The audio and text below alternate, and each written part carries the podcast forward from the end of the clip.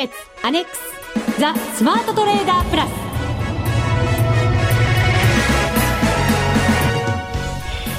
ス。全国のリスナーの皆さんこんにちは。内田まさです。この時間はザ・スマートトレーダープラスをお送りしていきます。まずは福福コンビにご登場いただきましょう。国際テクニカルアナリスト福永博之さん。こんにちは。よろしくお願いします。そしてマネックス証券の福島正さんです、こんにちは。よろしくお願いします。よろしくお願いいたします。お願いします気温が暖かくなったり、はい。もっと寒くなったり不安定な日が続いていますが、そうですね。先日ゲリラ豪雨があってびっくりしましたよ、えどこでですか？まあ、うちの近所で。あれ？と思って。確かにどい。そう。そのね、はい。ゲリラ豪雨に濡れて私ちょっと今日鼻声なんですね。あそれがあはい。あそうかそのゲリラ豪雨のネタ元は。そうなんですよ。ネタ元というかネタ元。違う違う違う逆でしたね。はい。びちょびちょになってなっちゃったんですか？そうなんです。少し濡れたんですけうん。どやっぱりこう暑かった日のゲリラ豪雨だったんで濡れたら結構ゾクッときたんですね,、ですね。はい、ちょっとね不安定な気候が続いてますのでリスナーの皆さんもお気をつけいただきたいと思います。そうですね本当ね。はい、福島さんはどうですか？体は健康ですか？あ私は最近あの筋肉トレーニングも少ししだしたので。そうですか。筋トレ 初耳ですよね健康的な体になってそうですかスマートな、ね、福島さんだと思っ夏に向けてやっぱりムキムキな 体体型を作ろうとしてるんじゃないですかなんか魂胆がありそうな気がしてね。はいさあ、そろそろ番組進めていきましょう。はこの番組を盛り上げていただくのはリスナーの皆様です。プラスになるトレーダーになるために必要なテクニック、心構えなどを今日も身につけましょう。最後まで番組にお付き合いください。この番組はマネックス証券の提供でお送りします。スマートトレーダー計画、よーい、ドンザ・スマートトレーダー計画用意ドン。このコーナーでは、スマートなトレーダーになるためのノウハウ、実践テクニックについて教えていただきます。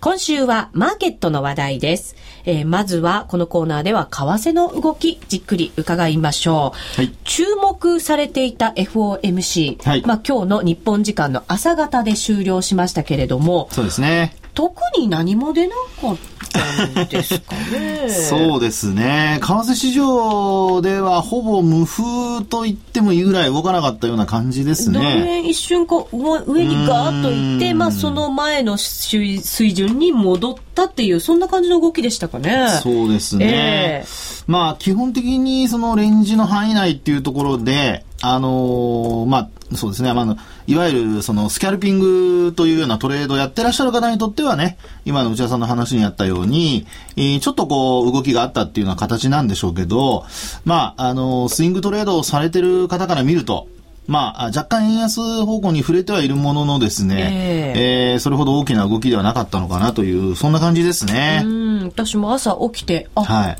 ちょっと動いたのね。動いていたのね。といううんなんかまあその程度だったかなと思いますでね。現在はどちらかというとやっぱ円高傾向ですからね、ちょっとね。はい、じわじわと。今、はい。ドル円が81円14銭から16銭ぐらいですね、今日の一応安値が81円12銭ぐらいですから、まあ、はい。安値近辺で推移しているということになります。そうですね。はい。まあ、ですので、まあ、どちらかというと、その、えーまあ、日銀の金融政策決定会合も、あの、明日控えてますので、はいえーまあ、よそ、その、FOMC に関してはちょっと予想された範囲内だったというふうな、そういう受け止め方になってるんじゃないですかね。うんはい。ユーロですけれども、現在は107円57銭から61銭。ユーロに関しては非常に底堅い動きが続いてるんですよね。ね先週末、フランス大統領の第1回目の、はいえーまあ、投票が。投票がありましたはい、選挙がありました。はい。えー、で、結果ですね、あのー両者とも、まあ、半過半数に届かなかったということで、まあ、その結果、決選投票ということなんですよね。で、ただまあ、あの、決選投票の、結果あ、どちらに動くのかっていうところで、あのー結果的にはそのルペンさんとかですね、えー、その、おサルコジさんとオランドさん二人以外の候補者の得票がですね、どっちに、えー、こう流れるのかね。はいまあ、それがちょっとポイントっていうところにはなると思うんですけども5。月6日に第2回目の選挙があるわけですよね。そうですね。まあ、あのー、そういったところと、あとはどうなんでしょうね。やっぱり、あのー、ユーロ圏のあの経済指標なんかが、まあ、ちょっとこう、えー、こう、下振れしたりっていうようなことも見えててはするんですけども、えー、ただ、その、スペインだとか、あるいは、こう、ポルトガルとかです。まあ、ポルあ、ごめんなさい、スペインですね。スペインの、あの、あとイタリアもちょっとこうね、えー、いろいろちらっと言われたりはしてるんですけども、やっぱりスペインの方の懸念が多少後退したということもあって、まあ、そのあたりが、あの、フランスの動向で不透明感がこう高まっているにもかかわらずですね、あの、ユーロがこうしっかりしているっていう一つの要因になってるんじゃないでしょうかね。はい。フランスの格下げなんかもね、噂されたりはしてますけれども、はい、ただし、こう、スペインは国際入札、ね、結構注目されてましたが、はい、無難に終了したということですよね。そうですね。あの、基本的には、えー、まあ、あ一時ですね、6%を超えるなんていう、こう、入札の時のですね、えー、利回りの上昇があったんですけども、はい、まあ、一時期のイタリアのその国際利回りの上昇7%を超えるようなところからしますと、実はまだあの、1%前後ですね、余裕があるということで言えば、まあ、今のところこそ懸念はしてるんだけども、えー、イタリア国債の入札でこう荒れた時のようにですね、えー、こう市場はまあ大きな危機感というところまでは行ってないのかなっていうところじゃないですかね。うそうですね、はい、危機感イタリアほど高まってないということやっぱりいろんなこうセーフティーネットのようなものも、はい、しっかりできてきてしっかりと言ったらいいどうかわかりませんけれどもできてきて、はい、それほどこう危機を感じ、まうん、てないと言っていいんでしょうか。そうですね、まあ、危機感はあるとは思うんですけども、えー、ただ今の内田さんの話にあったように先週末は G20 もあってですね、えー、まあ、その中での IMF の資金増強ですね、まあ、一応その5000億円あ5000億ドルには届かなかったんですけども、まあ、一応4000億ドル強というような資金が、まあ、集まったと。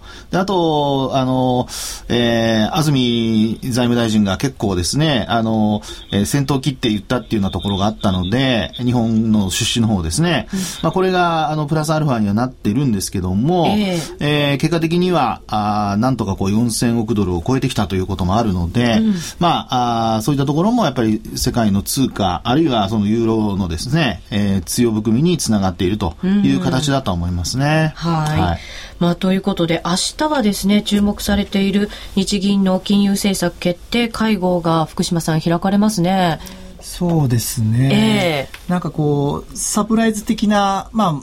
5兆円程度の追加とかっていう話だけですとなかなか厳しそうな、うん、状況なのかなっていうのがあるのでもしかしたらあのそういった策すら出ない可能性っていうのも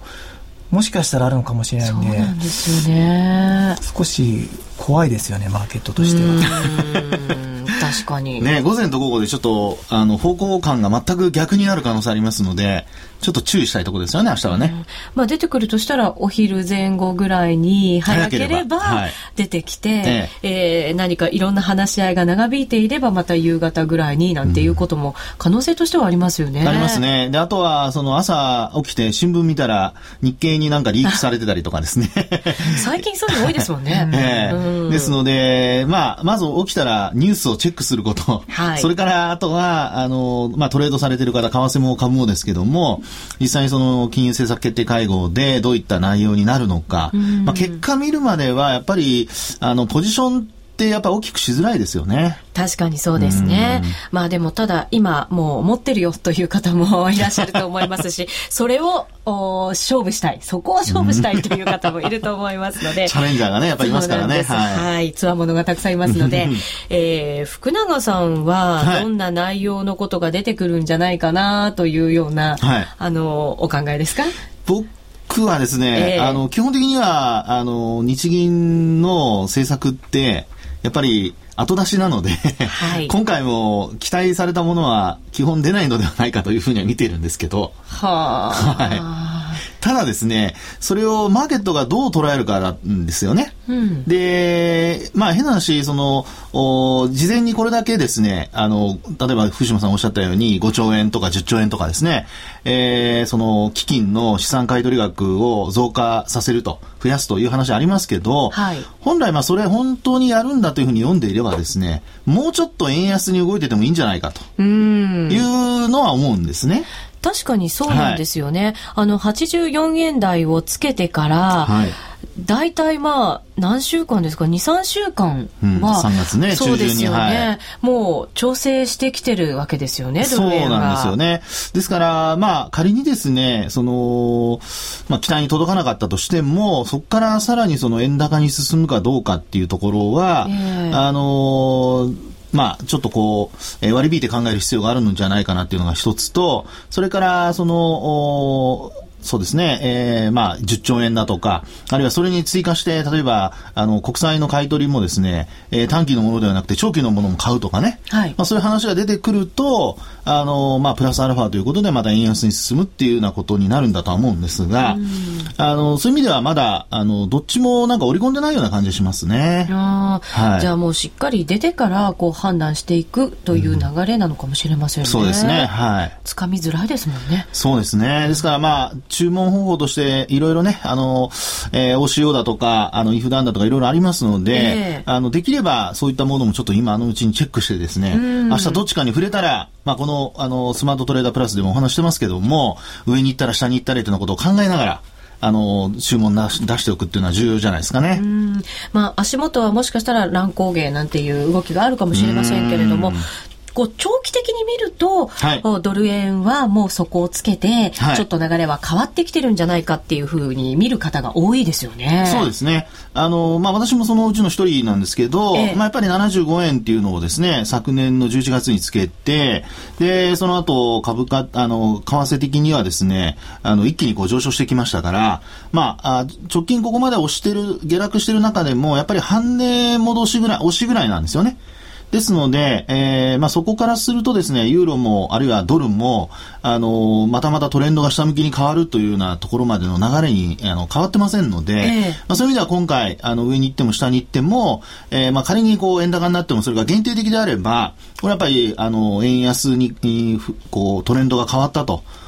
いう見方はあの変えなくてもいいんじゃないかと思いますけどね、はい、福島さんもやっぱりドル円の流れは変わってるというふうに見てらっしゃいますか？そうですね。今福永さんおっしゃったようにちょうどあの、えー、76円あの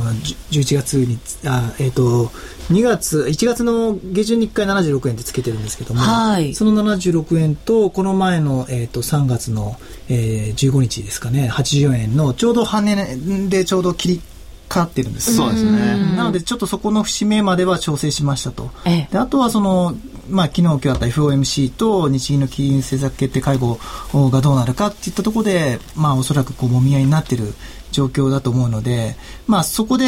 あの、どうぶれるかっていうのもあるんですけども、まあ、中長期的にはトレンドとしてはやっぱり上、えー、なのかなというふうに思ってます。うん、で、あと、先週からですね、やっぱりこう、昨日、今日、昨日までですね、あの、やっぱり個人投資家の方もかなり取引減らしてます。あ、そうですか。あの、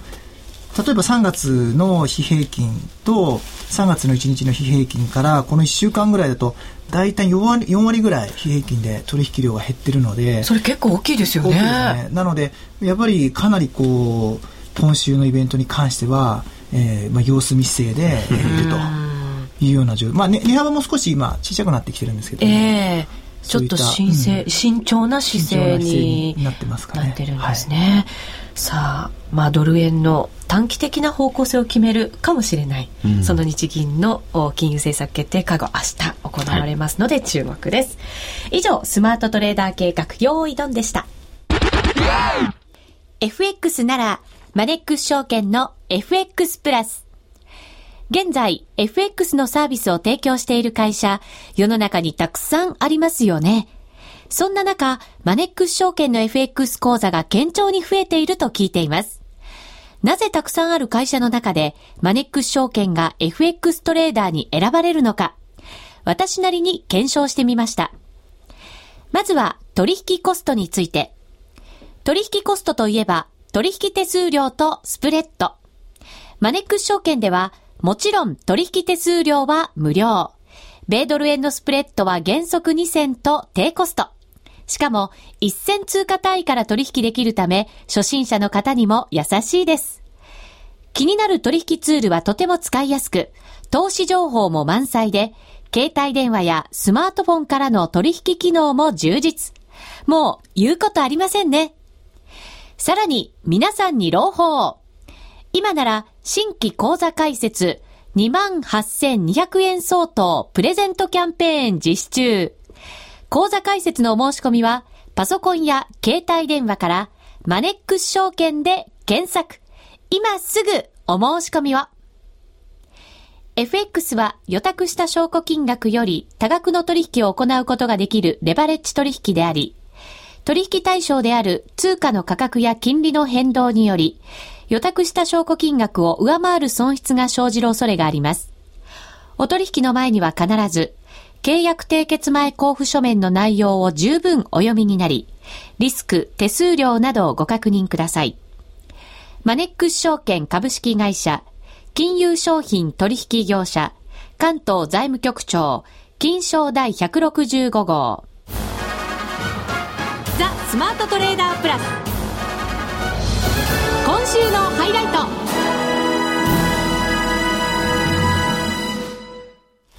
ザ・スマートトレーダープラス今週のハイライトです。えこの時間は株についてお話伺いましょう。まあ、株ももしかしたら日銀次第というところかもしれませんが。そうですね。本当にあの、まあ、為替もさっきお話しましたように、ちょっとね、方向感なくなってきて、福島さんの話にもありましたように、ちょっと値動きが小さくなっているということなんですが、はい、株式市場も本当に同じなんですよね。チャート的に見ると、はい、ドル円と日経平均の、まあ、ローソク足の動きっていうのが結構似てたりしますよね。ね、本当そうですね。で、あの、まあ、最近、こう、特に言われ始めているのが、昔はその分散投資ということでですね、例えば、あの、まあ、逆の動きをするもの、あるいは、えー、動きがこう、バラバラなもの、ランダムなものを集めて、えー、それで一つのポートフォリオを組むと。ですから、まあ、あこう、為替と、それから株とですね、あるいは商品だとか、まあそういうようなことも考えられたんですけど、今の内田さんの話にありましたように、本当に全部同じ方向に動くので、そうなんです。これね、あの、マイナスになるときは両方ともマイナスになっちゃうという。ね怖い話ですよね。はい、そうなんですね。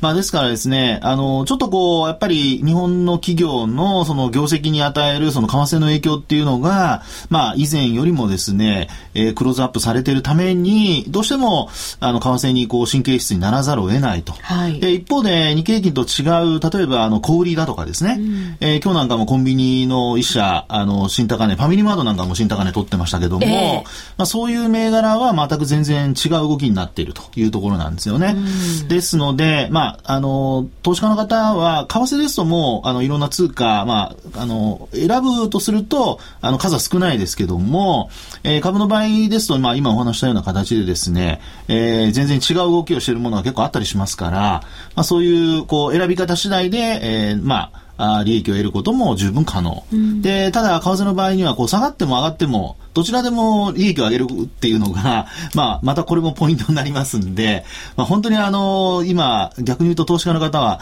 もう、あの、自分の選び方がうまくいけば、チャンスはいくらでもあるという、はい、本当に羨ましい限りの投資環境ですよね。そうですね。えー、トレンドをつかむというところがやっぱり非常に重要な、はい、はい、局面だと思うんですが、ね、日経平均を冷やしでチャートで見ますと、はい、どうでしょう、今75日を少しだけ上回るところで、ね、まあ推移してるわけですよね。そうですね。まあ今日はかろうじて5日移動平均線も上回って終わってるんですけども、えー、えー、ちょうどですね、25日線と75日線にサンドイッチされる形で、はい。えー、なんかちょうど真ん中にあの薄いハムが入ってるような、ハムがちょうど5日線みたいな感じなんですけどね。本当ですね。もうどうやって見てもサンドイッチに見えてきますよ。福永さんにそう言われると。お腹空いてるんですか？バレちゃいましたか？はい。まあそういうふうな形でちょっとやっぱり動きづらいところではあるんですね。えー、ただ、ここでちょっと皆さんに、あのー4月の頭の動きを、えー、思い起こしていただきたいんですが。4月の頭ってなんか大きく下落したところでないですか、はい、そうなんですよ。4月の4日ですね。はい。これはちょうどその午後ですね。あの、オーストラリアの貿易収支の発表がありまして、で、5ドルが、これはまあ前回も福島さんがね、いろいろお話されてましたけども、5ドルがこう売られてですね、で、えー、まあ、それにつられて、もうこれも内田さんの話にありましたように、もう連動してですね、はい、一気にこう先物が売られたと。うん、で、その時も70、えー、25日線上向きだったんですよね。そうですね。はい。で、今回ももみ合いから75日線は上向きなんですけども、えー、さあどっちに行くのかと。なんか今の流れで言うと なんか怖いじゃないですか。いや、それがですから今回同じような動きになるかどうかなんですね。うんええー、この動きでですね、えー、こう明日、また日銀の政策決定会合があるわけですから、えー、それを受けた反応が4月の4日と同じような動きになるのかどうか。はい、なるとするとですね、これ4月の11日がこれ取引時間中、ごめんなさい、あの、終値ベースの安値なんですけど、4月の。ええ、これを割り込むようなことになると、ちょっと、またまた下げが、あまあ、水準がこう、ちょっと切り下がるような、はい、そういうことをちょっと心配しないといけないかなっていう感じにはなるんですよね。今まだ上昇トレンドを継続しているわけですよね。はい、継続中です。そうなった場合というのは、トレンドが変わる可能性が出てきますね。そうですね。で、あの、ただそこで一つポイントになるのは、売買高が増えてですね、はい。あの、終値ベースではこう持ち直すとか、そういう動きになった時には逆に、あの、まあ、材料出尽くしで株価戻っていくっていう可能性も残ってるんですよね。終わり方ですか？終わり方なんです。はい。えで、特にですね、あの、75日線下回ったり、あるいはさっきお話したような4月11日の終値を下回るような、まあ、そういう値動きになった場合ですね。その場合には、あこう、まあ、商いが特に薄くてそうなったりなんていうことになりますと、えー、みんながもう様子見を決め込んでですね、えー、手控えてると。いうことになりかねませんので、まあ、そうなるとやっぱり売り物がずるずる、あの、まあ、尾を引くという形になりますね。で、一方で、こう、商い膨らんで、下髭つけて、まあ、仮に日銀がその金融緩和しなくてもですよ、はい、下髭つけて戻すっていうことになれば、今度は、あの、逆に、えー、企業業績消す、あの、まあ、企業業績がですね、今出てる限りですと、まあ、そんなに悪くないですから、えー、まあ、一旦売り一巡すると株価が戻るっていうようなことも考えられると。ですので、明日本当にあの、まあ、この株価のトレンドで見ますと、ちょっとこう、両睨みでですね、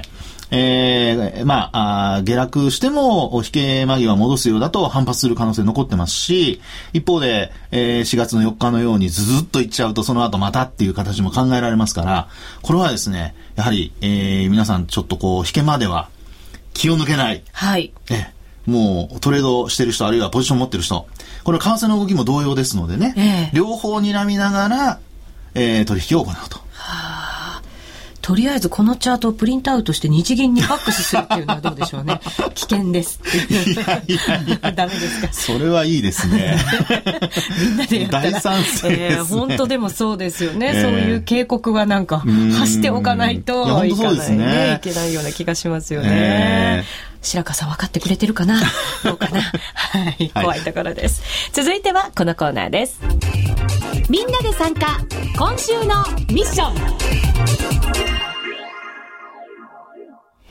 さて、このコーナーはマネックス証券からのお得な情報、キャンペーンをお届けしていきます。福島さん、今日は？はい。えっ、ー、と、まずですね、え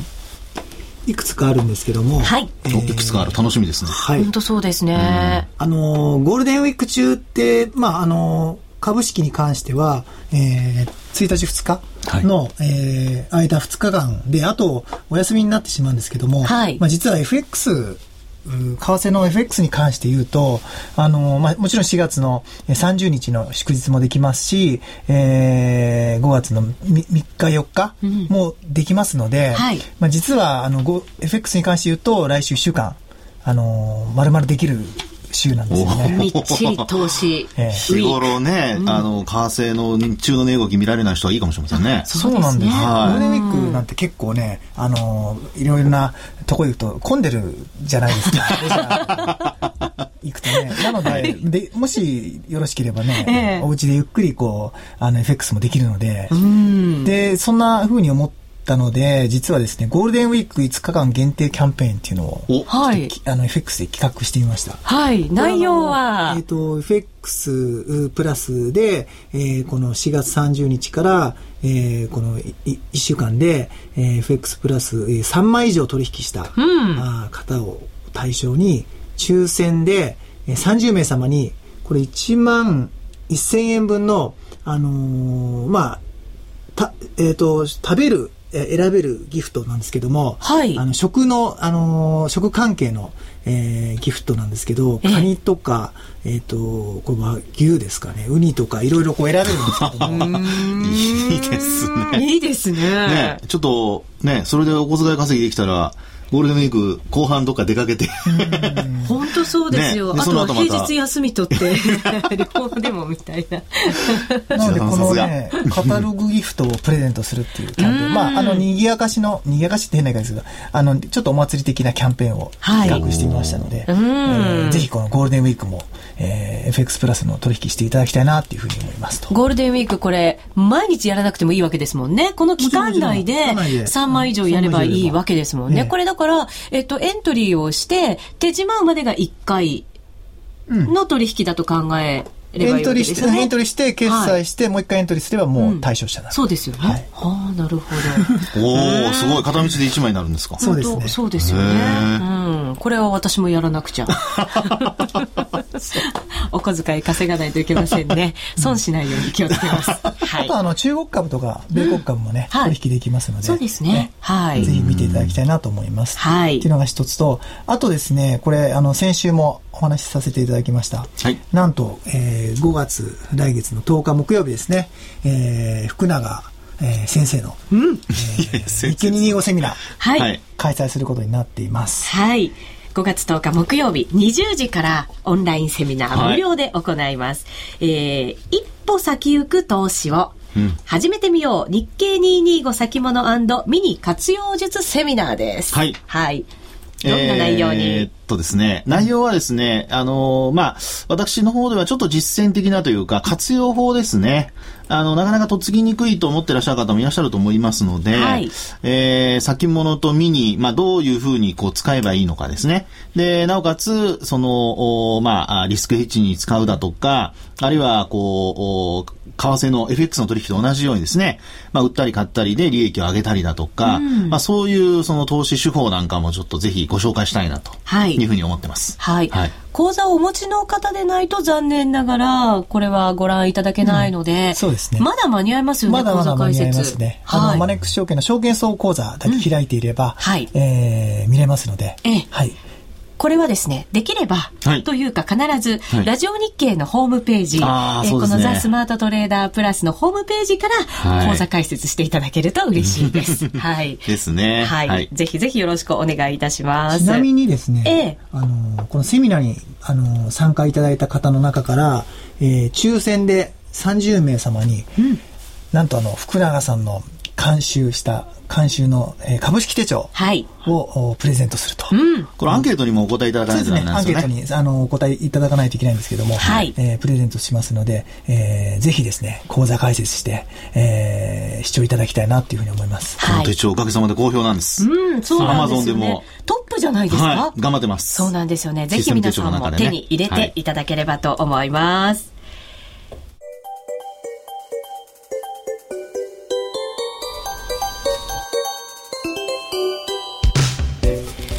そろそろ皆さんとお別れのお時間が近づいてきました。福永さんのセミナー、ぜひ皆さん講座を作ってご覧いただきたいと思います。ますそしてそして、そのセミナーが終わった翌週、5月17日木曜日から、第9回 FX ダービーも開催。おお素晴らしい。ですね、委員長。はい。大丈夫ですね？はい。はい。はいと、はい、いう声をいただきましたので、ぜひ皆さん、そちらもですね、来週また予告させていただけるんじゃないかなと思いますので、お楽しみにお待ちください。お相手は福島正と福永博之と内田まさでお送りしました。それでは皆さんまた来週。この番組はマネックス証券の提供でお送りしました。